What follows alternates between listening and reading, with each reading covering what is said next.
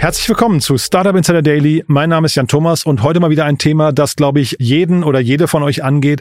Wir sprechen nämlich über Cybersecurity und zwar über die Angriffe und die Schwachstellen von Unternehmen. Ihr habt es wahrscheinlich mitbekommen in der letzten Zeit, das ist ein leider Gottes boomender Markt, wo immer mehr Unternehmen oder auch Behörden Opfer werden von Cyberangriffen. Das Ganze mündet dann entweder in Lösegeldzahlungen oder auch eben in Datendiebstahl oder kompletten Datenverlust. Was man dagegen tun kann, das erklärt euch jetzt Jörg Schauf. Er ist VP Threat Advisory von Quo Intelligence, ein Unternehmen, das gerade eine Finanzierungsrunde in Höhe von 5 Millionen Euro abgeschlossen hat, um genau an dieser Stelle zu helfen. Jörg selbst ist äh, ein erfahrener Geheimdienst- und Cybersicherheitsexperte. Dementsprechend kommt er vom Fach. Das merkt man jetzt auch gleich. Gebt ihm ein paar Minuten. Am Anfang ist es noch ein bisschen unverständlich, weil Jörg mit sehr vielen Fachbegriffen äh, hantiert, logischerweise, weil er ein Experte ist. Aber ich glaube, so nach zwei, drei Minuten wird das Ganze sehr, sehr verständlich und dann auch hochfaszinierend. Deswegen freut euch jetzt auf ein tolles Gespräch mit Jörg Schauf, dem VP Threat Advisory von Quo Intelligence. Startup Insider Daily. Interview. Ja, ich freue mich. Jörg Schauf ist hier, VP Threat Advisory von Quo Intelligence. Hallo Jörg. Hallo Jan, danke für die Einladung. Ja, toll, dass wir sprechen. Und äh, ja, müssen wir direkt mal einsteigen. Spannendes Thema, weil äh, ich glaube, gar nicht so bekannt für die meisten, ne?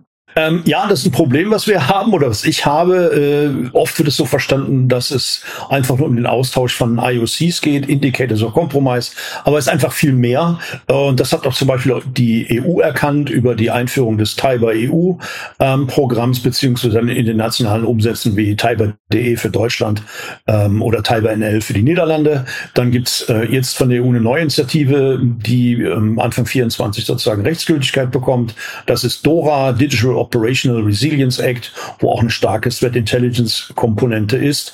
Ähm, international gibt es die ISO 27002 mit dem Control 5.7, das auch Threat Intelligence als proaktive Sicherheitsmaßnahme sozusagen vorschreibt. Ja, aber jetzt hat man trotzdem an, ganz, an den ganzen Fremdwörtern schon gemerkt, du bist voll drin im Thema. Ich glaube trotzdem, lass uns mal eine Stufe oben drüber anfangen für die Leute, die ja. gar nicht wissen, worüber wir sprechen. Ähm, prinzipiell muss man davon ausgehen, dass keine Schutztechnologie, also der traditionelle Antivirus, die Firewall, der Proxy, was immer wir einsetzen, ähm, keine 100% Schutz über 100% äh, Zeit garantieren kann.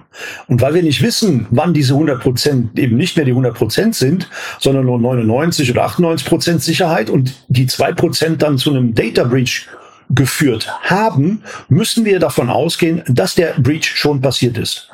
Das heißt, wir brauchen ein Threat Hunting Programm. Ähm, wir müssen aktiv nach erfolgten Einbrüchen in unserer Infrastruktur suchen. Und dazu müssen wir natürlich Fingerabdrücke haben. Wir müssen Parameter haben, die wir mit einer sauberen Infrastruktur sozusagen vergleichen können. Und alles, was von der definierten sauberen Infrastruktur abweicht, ist sozusagen erstmal verdächtig, suspicious, um dann bei einer näheren Betrachtung eventuell als malicious, also als schädlich, als erfolgreicher Einbruch erkannt zu werden. Und diese Fingerabdrücke liefern wir zum Beispiel auf der technischen Ebene. Mhm. Wie hat man sich die vorzustellen? Also das sind ja dann in dem Sinne, Fingerabdruck ist jetzt quasi das ähm, visuelle Beispiel oder das, das Bild dafür, aber was ist das genau? Ähm, das ist vielfältig. Es können E-Mail-Adressen sein, mit denen der Täter gerne seine Spam-E-Mails verschickt.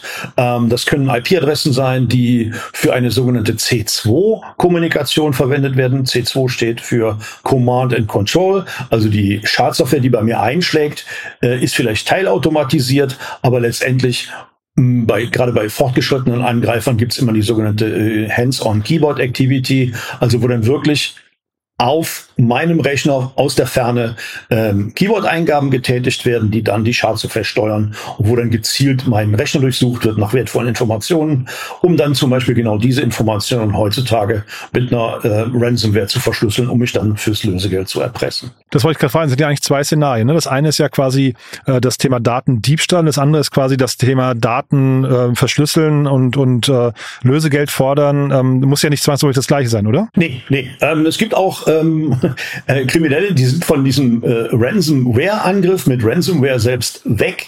Die sagen einfach nur, wir stehlen deine Daten, wir haben deine Daten, liebes Opfer, ähm, und wir äh, verkaufen die jetzt für einen kleinen Euro an deinen Wettbewerber, wenn du nicht zahlst. Total spannend.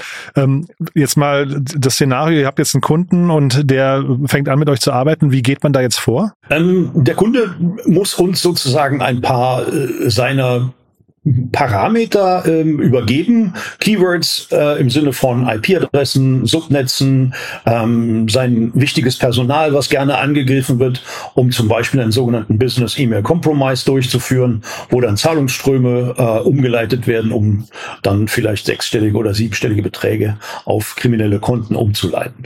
Ähm, also im Prinzip muss der Kunde mit uns eine Suchliste entwickeln. Das ist ein Ping-Pong, ähm, basiert natürlich auf unserer Erfahrung und dem Vertical und verschiedenen anderen Geschichten, die eine Rolle spielen. Und ähm, nach diesen Zeichenketten, wie gesagt, IP-Adressen oder E-Mail-Adressen oder was auch immer, werden wir dann suchen im Darknet, im Surface Web, im Deep Web, also überall, wo sie nicht liegen sollen. Ja, es gibt, ich sag mal, ein GitHub, wo mein Source Code liegt. Das ist dann vielleicht okay. Oder ich habe ein Softwareprojekt, das ist dann auch okay. An der einen Stelle im, im Surface Web, in einer bestimmten Projektseite, das ist in Ordnung. Und ähm, jetzt gilt einer meinen Source Code oder kopiert den und pastet den äh, an der Paste-Site zum Beispiel um dann äh, zu zeigen, was er für ein, für ein toller Krimineller ist, weil er schon Daten gestohlen hat. Das will ich natürlich nicht, weil das führt zu Reputationsschäden.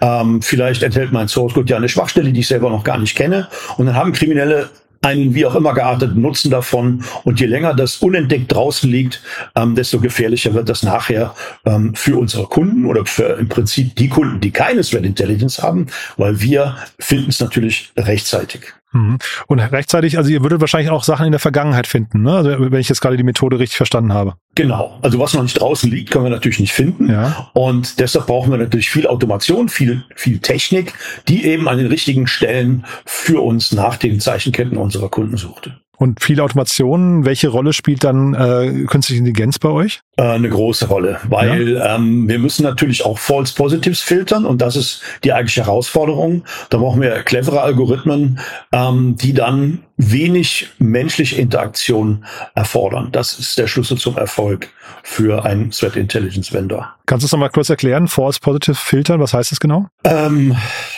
sagen wir mal, der, der Firmenname enthält eine Zeichenkette, die auch in einem anderen Kontext verwendet wird. Es gibt zum Beispiel eine, eine deutsche Versicherung, ähm, die heißt ähm, ja, wie ein lateinischer Begriff, den wir im Alltag äh, am Ende oder ähm, am, am Anfang eines Satzes regelmäßig benutzen. Ergo, ja, ergo tun wir dies, ergo tun wir jenes. Und das hat natürlich nichts mit dem, mit dem, mit dem Markenzeichen der Versicherung zu tun. Das ist dann auch kein, kein Data Breach bei der Versicherung. Wenn wir das Zeichen, äh, die Zeichenkette finden, äh, dann muss das automatisiert gefiltert werden. Wir müssen automatisiert herausfinden, was ist, äh, Müllisches oder Suspicious, was ist verdächtig oder schädlich, um es dann dem Kunden präsentieren zu können, ähm, damit er eben seine Gegenmaßnahmen ergreifen kann. Mhm.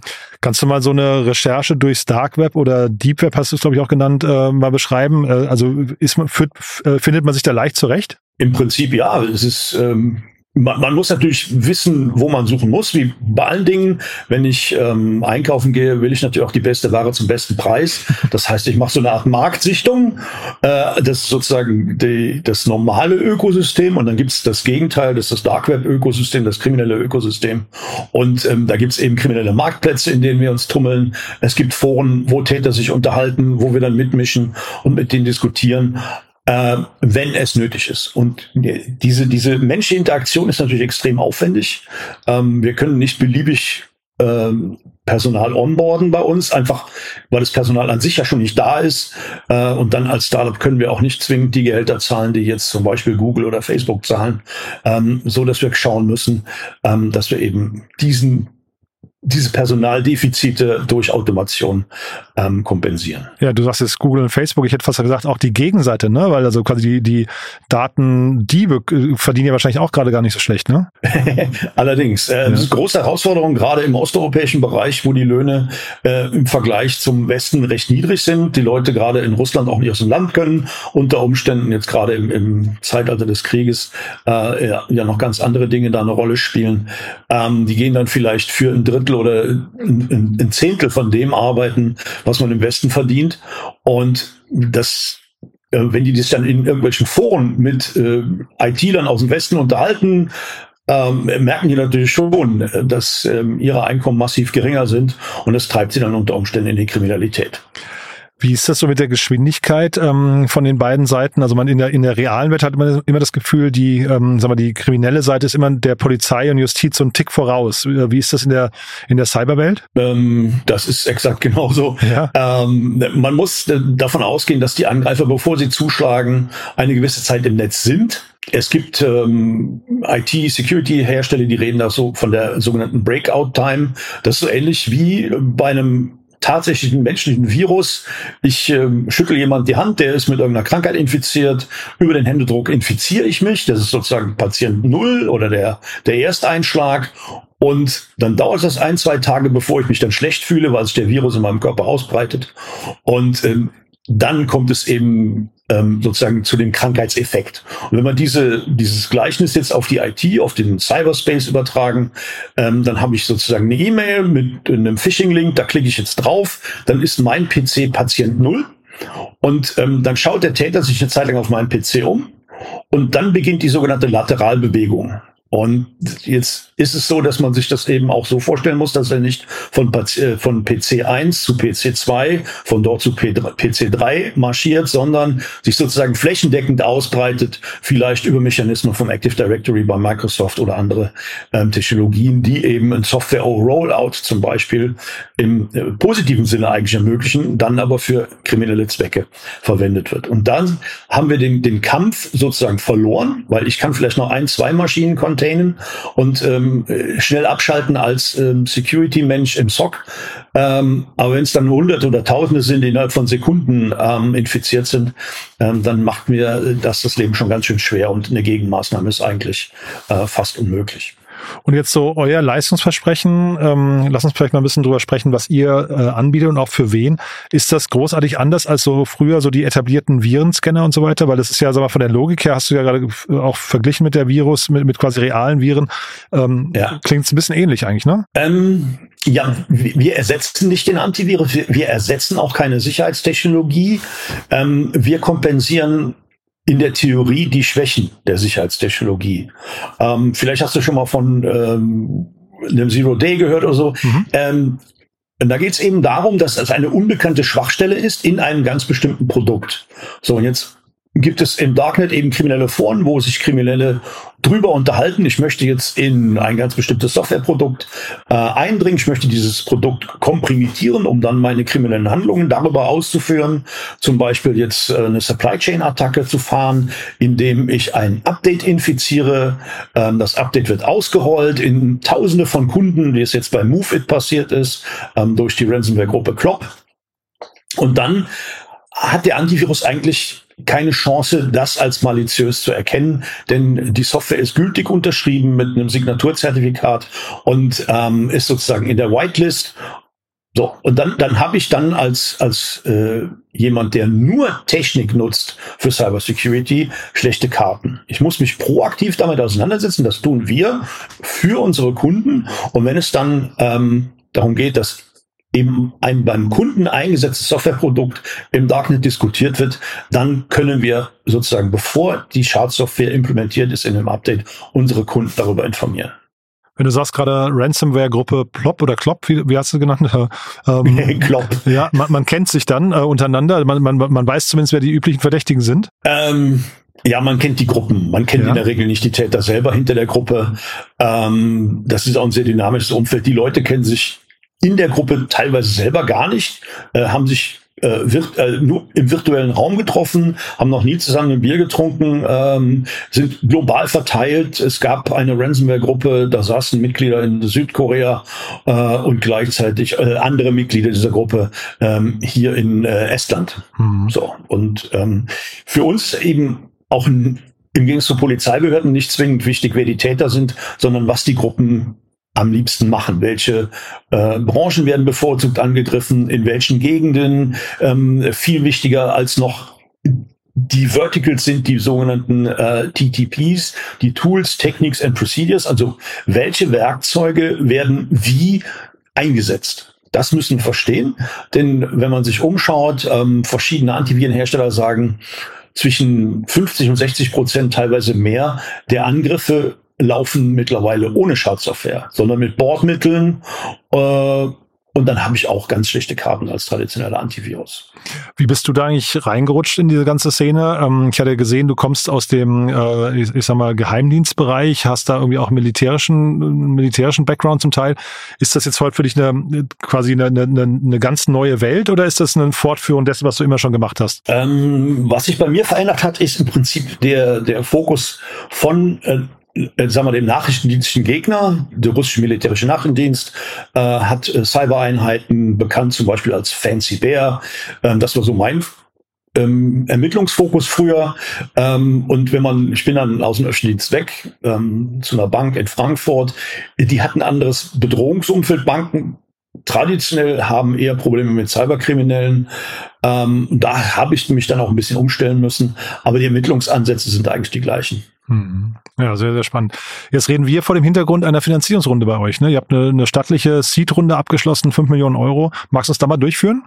Ja, sehr gerne, sehr gerne. Ähm, also wir haben uns, ähm, eigentlich kannten wir uns schon länger. Ich bin jetzt seit ähm, nicht ganz einem Jahr hier bei ähm, Quo Intelligence und die, die, die Gründungsidee für Quo Intelligence war immer, ähm, dass wir äh, Threat Intelligence Made in Europe und Made in Germany brauchen.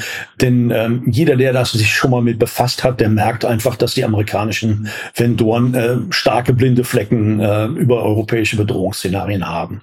Und äh, das hat eben irgendwann dazu geführt, vor dreieinhalb Jahren ungefähr, dass der Marco Riccardi, unser Gründer, gesagt hat, wir machen das anders. Wir, wir bauen unser eigenes Threat Intel äh, Unternehmen auf und ähm, wir sind jetzt äh, haben jetzt den Reifegrad, dass wir auch für Investoren interessant werden und wir haben ähm, jetzt innerhalb von sieben Monaten E-Capital überzeugen können, ähm, in uns zu investieren. Mhm. Also finde ich finde ich spannend. Wenn ihr als ihr da gepitcht habt, was war denn so euer Bild von der Zukunft? Also ist das ähm, zeichnet ihr eine Welt, wo Cyberkriminalität zunimmt oder wo sie eingedämmt werden kann?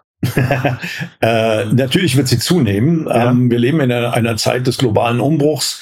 Ähm, ich hatte vor kurzem die Gelegenheit, ähm, mit jemand ähm, aus dem Englischen ähm, nachrichtendienstlichen Umfeld zu sprechen. Die machen sich ähm, sehr große Sorgen zum Beispiel über die Cyber Volunteers, die jetzt ähm, auf russischer und ukrainischer Seite ähm, ihre äh, Länder unterstützen auf der Cyber-Ebene. Und je länger der Krieg dauert, desto mehr und besser werden die. Und wenn der Krieg irgendwann vorbei ist, dann haben die sich sozusagen an dieses Hacken gewöhnt. Und dann haben wir auf einen Schlag mehrere tausend Cyberkriminelle mehr auf dem Markt. Ähm, das heißt, das ist zum Beispiel ein Bedrohungsszenario, auf das wir unsere Kunden vorbereiten müssen. Und mehrere tausend, ähm, weil, wie gesagt, mir fehlt so ein bisschen das Verständnis dafür, wie viel Schaden eine Einzelperson da anrichten kann.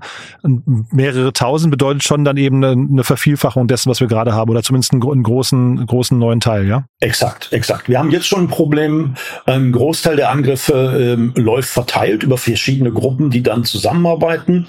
Eine Kernkomponente stellen hier die sogenannten Initial Access Brokers her. Ähm, das heißt, sie schaffen den Erstzugang in ein Opfernetzwerk, in eine Opferinfrastruktur, dokumentieren ähm, sozusagen ihren Brückenkopf und das Netz des Opfers, packen das in ein Paket und dieses Paket wird dann im Darknet gehandelt und in der Regel von Ransomware Operators ähm, gekauft. Und die äh, führen dann die sogenannte Secondary Intrusion, die Zweit, den Zweitangriff durch, durch eine offene Tür, die der Erstangreifer, der Access Broker, ähm, sozusagen geschaffen hat. Und das wird immer mehr, weil ähm, das ist ein Riesenmarkt ähm, für Cyberkriminelle, wenn man sich anschaut. Ähm, in Amerika alleine, da gibt es so einen Bericht ähm, vom Finanzministerium, von einer Sondereinheit, die nennt sich FinCEN und die amerikanischen Banken müssen zum Beispiel Suspicious Activity Reports äh, an das Finanzministerium melden, wenn jemand bestimmte Summen in Kryptowährungen äh, wie Bitcoin oder Monero oder was auch immer ähm, abwickelt. Denn aus amerikanischer Sicht ist das ähm, Zahlungsverschleierung und dann hat man da schon ähm, einen gewissen Indikator für kriminelle Aktivitäten. Und wenn man und das Finanzministerium der Amerikaner hat ähm, mal die letzten Jahre ausgewertet, was ist denn da so passiert, ähm, welche Zahlungstransaktionen konnten dediziert für Ransomware-Operationen äh, verwendet werden oder sind damit in Kontext äh, gekommen. Und dann reden wir über einen Markt von 5 Milliarden US-Dollar nur in den Vereinigten Staaten in den letzten drei Jahren. Hm, schon Wahnsinn, ne? Ja, und immer wenn es ums große Geld geht, dann äh, sind Kriminelle auch am Start. Wo steht ihr denn heute gerade? Also ich habe gesehen, ähm, also ihr, ihr habt keine Logos bei euch auf der Website, aber ihr habt äh, verschiedene Cluster, da, da liest man raus, ihr habt eine ganze Reihe an Kunden schon. Ähm, Logos wahrscheinlich deswegen nicht, weil man möglicherweise auch die, die Technologie, die verwendet wird, nicht, nicht preisgeben möchte, oder wie ist das? Ähm, ja, hm. wir, wir versuchen unsere Kunden, soweit wie es geht, zu schützen und je mehr Informationen über einen Kunden draußen ähm, sozusagen verfügbar sind, desto besser ist es für den Angreifer, sich ein Bild zu machen. Mhm. Ja, die, je, je, je weniger ähm, über ein Unternehmen bekannt ist, ähm, desto besser ist es letztendlich. Und da wollen wir uns auch nicht zu weit aus dem Fenster lehnen. Mhm. Aber das heißt, ihr seid quasi momentan einsatzfähig. Wer jetzt äh, Lust bekommt, sich mit euch zu unterhalten oder der, der, derjenige, der sagt, das könnte zu uns passen, ihr, ihr seid einsatzfähig. Wir sind einsatzfähig. Wir haben Kunden im Bankenumfeld. Wie ich eingangs sagte, wir kommen äh, überwiegend aus dem Bankenumfeld. Ähm, wir kennen den Finanzsektor zum Beispiel. Wir haben aber auch ähm, im öffentlichen Transportsektor. Ähm, wir haben Kunden im Retail-Bereich. Wir haben Kunden ähm, in Spanien, Italien, wir haben Kunden in Deutschland, ähm, wir haben Analysten, die die verschiedensten Sprachen sprechen, wir haben Leute wie mich mit Nachrichtendienst-Hintergrund, wir haben Malware Reverser. Ähm, wir, wir können das Spektrum der Intelligence komplett abdecken. Mhm. Aber welcher Größenordnung Kunde geht das los oder wann ist ein Kunde zu klein für euch? Äh, jetzt gibt es ähm, so Fintech äh, Startups, die machen schon Milliarden Umsätze oder sagen wir wenigstens ähm, zwei bis dreistellige Millionen Umsätze und bestehen nur aus 100 Personen. Mhm. Ähm, die sollten sich auf jeden Fall mit uns unterhalten ähm, und nach oben hin gibt es letztendlich keine Begrenzung. Okay, aber ein paar hundert Leute äh, im Team wäre schon die Größenordnung. Ja, es, es ist weniger die Teamgröße oder die, die Unternehmensgröße, es sind eher die Prozesse. Es, es muss jemand sein, da sein in dem Unternehmen beim Kunden, ähm, mit dem unsere Analysten sprechen können, denn das ist ähm, sozusagen unsere Stärke. Ähm, wir verbinden künstliche Intelligenz äh, mit einer menschlichen Komponente. Das heißt, wir machen Managed Threat Intelligence. Bei uns gibt's nichts unmanaged, im Gegensatz zu vielen anderen Anbietern, ähm, wo man einfach nur sozusagen den Zugang zum Portal bekommt und man wird allein gelassen. Mhm. So, und dieses Alleingelassen führt dann dazu, dass Kunden oft frustriert sind. Sie werden eben von zu vielen False Positives, Falschalarmen weggespült und verpassen dann vielleicht den wichtigen. Und das wollen wir halt vermeiden. Ähm, und ähm, deshalb brauchen wir auf der anderen Seite beim Kunden, auf Kundenseite auch die Prozesse und wenigstens eine Person, die dediziert für den Konsum unserer äh, Intelligence ähm, zuständig ist. Du da vielleicht nochmal, weil du Profi bist und das wahrscheinlich ein Thema ist, das jedem mal passieren kann, wenn jetzt, ähm, also was, was kann ich denn als Unternehmen proaktiv tun, ähm, auch als kleines Unternehmen, um meine Daten zu schützen und andersrum, wenn jetzt wirklich mal so ein Angriff kam und meine Daten verschlüsselt sind, was kann ich dann machen? Also einfach nur bezahlen oder äh, gibt es Alternativen? Ähm, ja, also wenn man überlegt zu bezahlen, dann auf jeden Fall das Ganze nicht selbst ähm, in die Hand nehmen, sondern professionelle Verhandler engagieren. In der Regel kann man so einen Discount von 50 Prozent rausholen, ähm, wobei ich prinzipiell eigentlich nicht dazu rate zu zahlen, um eben das kriminelle Ökosystem nicht noch weiter zu füttern. Mhm.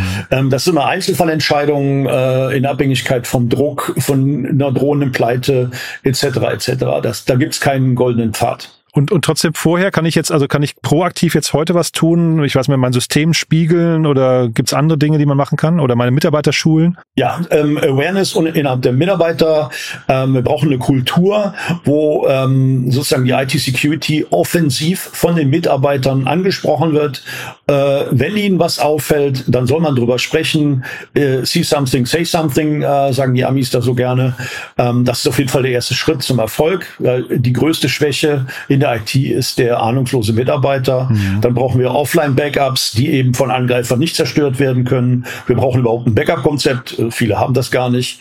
Ähm, wir brauchen ein dediziertes Patch-Management, was auch prüft, wie der Patch-Status ist, so dass wir ähm, eben keine verwundbaren Maschinen im Netz haben. Wir müssen ähm, State-of-the-Art, EDR, MDR haben.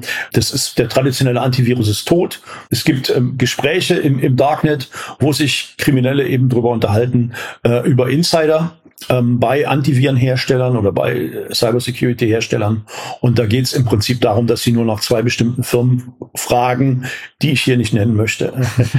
aber es gibt Maßnahmen, die man tun kann, aber das Wichtigste ist eben A, Offline-Backups und B, proaktiv nach den eigenen Daten, nach verlorenen Zugängen, äh, Benutzername, Passwortkombination, Credentials ähm, suchen lassen oder selber suchen.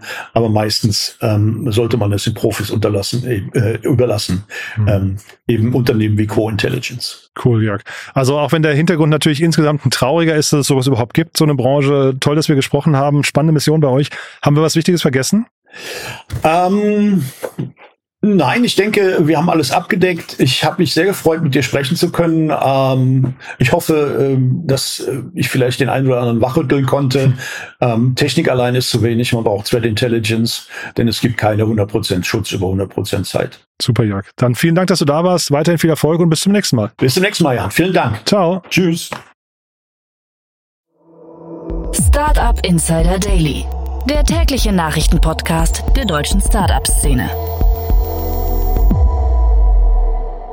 Ja, das war Jörg Schauf, VP Threat Advisory von Quo Intelligence und ich habe es euch vorher gesagt, ein extrem relevantes Thema. Ähm, leider natürlich vor dem traurigen Hintergrund, dass es sowas überhaupt gibt, aber da muss man sich wahrscheinlich dran gewöhnen und dann eben auch die Lösung oder Vorsichtsmaßnahmen entsprechend kennen und treffen. Ja, ich fand es super interessant und hoffe, wir haben dem einen oder anderen von euch ein paar Hinweise geben können, wer sich mit diesem Thema mal beschäftigen sollte, wer vielleicht schon bei den Hackern im Dark Web auf der Liste der lukrativen Targets steht. Ja, meldet euch gern bei Co Intelligence und natürlich wie immer die Bitte, empfehlt auch gerne diese Podcast-Folge weiter an Menschen, die das interessieren könnte. Dafür schon mal vielen Dank an euch und ansonsten euch einen tollen Tag und nicht vergessen, wir haben eine große Plattform, auf der wir alle Startups, die wir hier im Podcast haben, aber auch noch viele andere aus Deutschland, Österreich und der Schweiz vorstellen mit ihren Profilen, mit den Gründerteams Teams mit allen wichtigen Mitarbeitern aus dem Management, den Business Angels, Investoren, alle Podcasts, die man hören sollte von den Unternehmen, dazu sehr, sehr viele Nachrichten und ein großes Jobboard. All das findet ihr auf www.startupinsider.de. Schaut es euch mal an und natürlich auch gerne das weiterempfehlen und oder uns Feedback geben. In beiden Fällen auch dafür vielen Dank. Ja, euch einen tollen Tag und vielleicht hören wir uns nachher nochmal wieder und falls nicht nachher, hoffentlich spätestens morgen. Bis dahin alles Gute. Ciao, ciao.